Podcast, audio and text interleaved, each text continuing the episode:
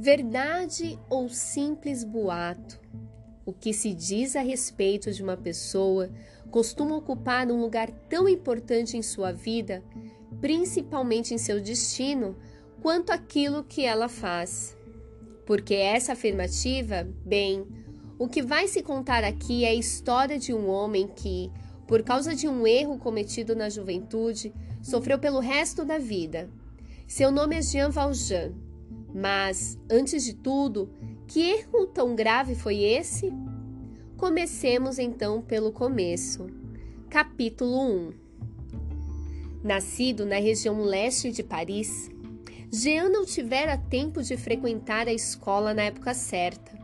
Órfão desde muito cedo, vivia com a irmã mais velha e o marido dela. Quando completou 25 anos, sua irmã já era viúva e mãe de sete filhos. O mais velho tinha oito anos, a mais nova, um ano. Seu instinto paternal começou ali, com os sobrinhos. Adotou-os como se fossem seus filhos e passou a sustentar a irmã que o criara. Isso explica porque sua, sua juventude foi toda dedicada ao trabalho.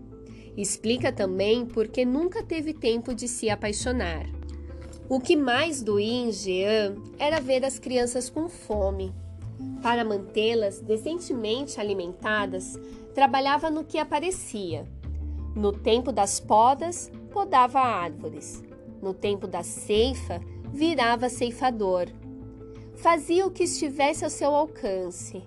Mas então houve um inverno rigoroso. Ele ficou sem trabalho e a família sem ter o que comer. É aqui que começa todo o tormento que o marcaria para sempre. Era uma noite de domingo, onde Jean e sua família vivia. Era uma pequena cidade Todos se preparavam para dormir, quando de repente se ouviu um barulho de vidro estrilhaçando. Era a vidraça da padaria do Sr. Malbert, que ficava no largo da igreja. No desespero de alimentar a família, Jean havia dado um soco na vidraça para roubar um pão. O padeiro chegou a tempo de ver um braço passando pela grade da janela por mais que o ladrão corresse, ele terminou alcançando-o. Mesmo tendo jogado o pão fora, o braço ensanguentado era prova de que tinha sido Jean Valjean, o arrombador da vidraça. Isso aconteceu no final de 1795. Jean foi levado ao tribunal e condenado por roubo com arrombamento durante a noite numa casa habitada a cinco anos de galés. Lembrando, galés eram barcos a remos, os remadores eram prisioneiros condenados. A pena então foi cumprida na cidade de Toulon, sul da França, aonde ele chegou após uma viagem de 27 dias, numa charrete, com uma corrente no pescoço. Na prisão, ganhou o uniforme vermelho dos prisioneiros. Dali em diante, ele deixou de ter um nome e passou a ser conhecido pelo número 24601. Da família que ficara para trás, nunca mais teve notícias. Ouvira dizer, tempos depois, que a irmã estava morando em Paris apenas com o filho, o caçula. Foi a última vez que soube deles.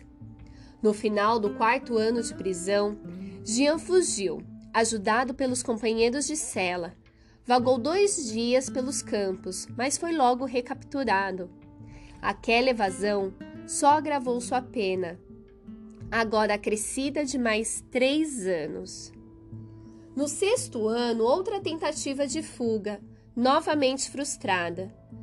Foram encontrá-lo escondido sobre a quilha de um navio no estaleiro resistiu à prisão e, por isso, foi punido com mais cinco anos de detenção. Para Jean, o que faziam com ele era uma injustiça incomum. No décimo ano, tentou escapar mais uma vez. Mas só conseguiu ganhar o quê? Três anos de galés. totalizando agora 16 anos. No 13º ano, outra tentativa, também fracassada. Foi recapturado em quatro horas. Pena, mais três anos como prisioneiro em Tolum. Finalmente, em outubro de 1815, foi posto em liberdade.